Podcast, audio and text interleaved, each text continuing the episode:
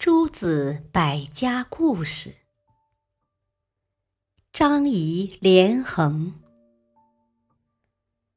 再说张仪，他也很有才华，但一直没谋到一官半职。有一次，甚至还被楚国的宰相当作小偷，痛打一顿。张仪走投无路，听说同学苏秦做了六国宰相，便去投奔他。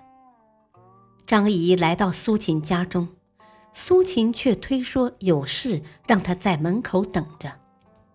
过了很长时间，才让下人把他领进府中。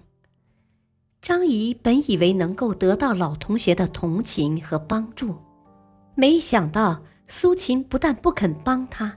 还对他冷嘲热讽，最后又让下人端出剩饭剩菜招待他。受到这样的打击，张仪心头火起，决定前去秦国寻找机会，和苏秦对着干。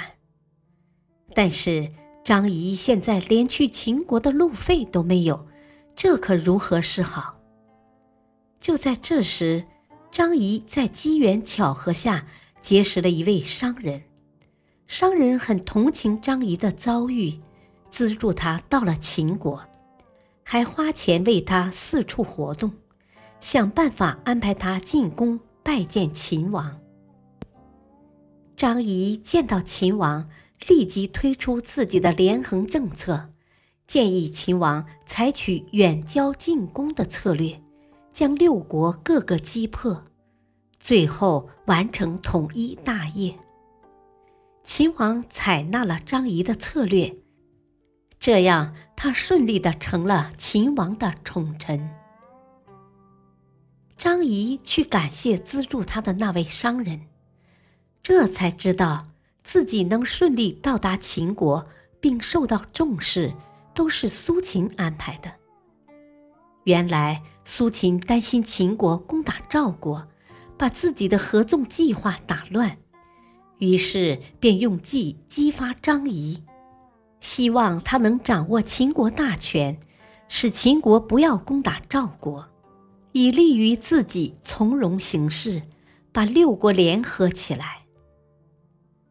这时，张仪对苏秦又感激又佩服，并承诺说。只要苏秦还在任，秦国一定不说伐赵二字。事实也果真如此。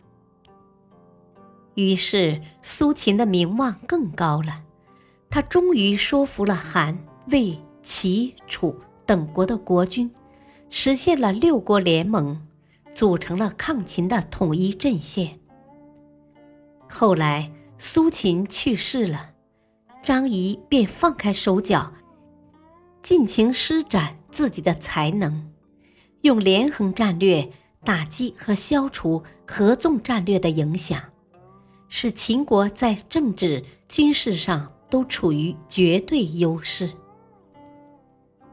感谢收听，下期播讲吕不韦与李斯。敬请收听，再会。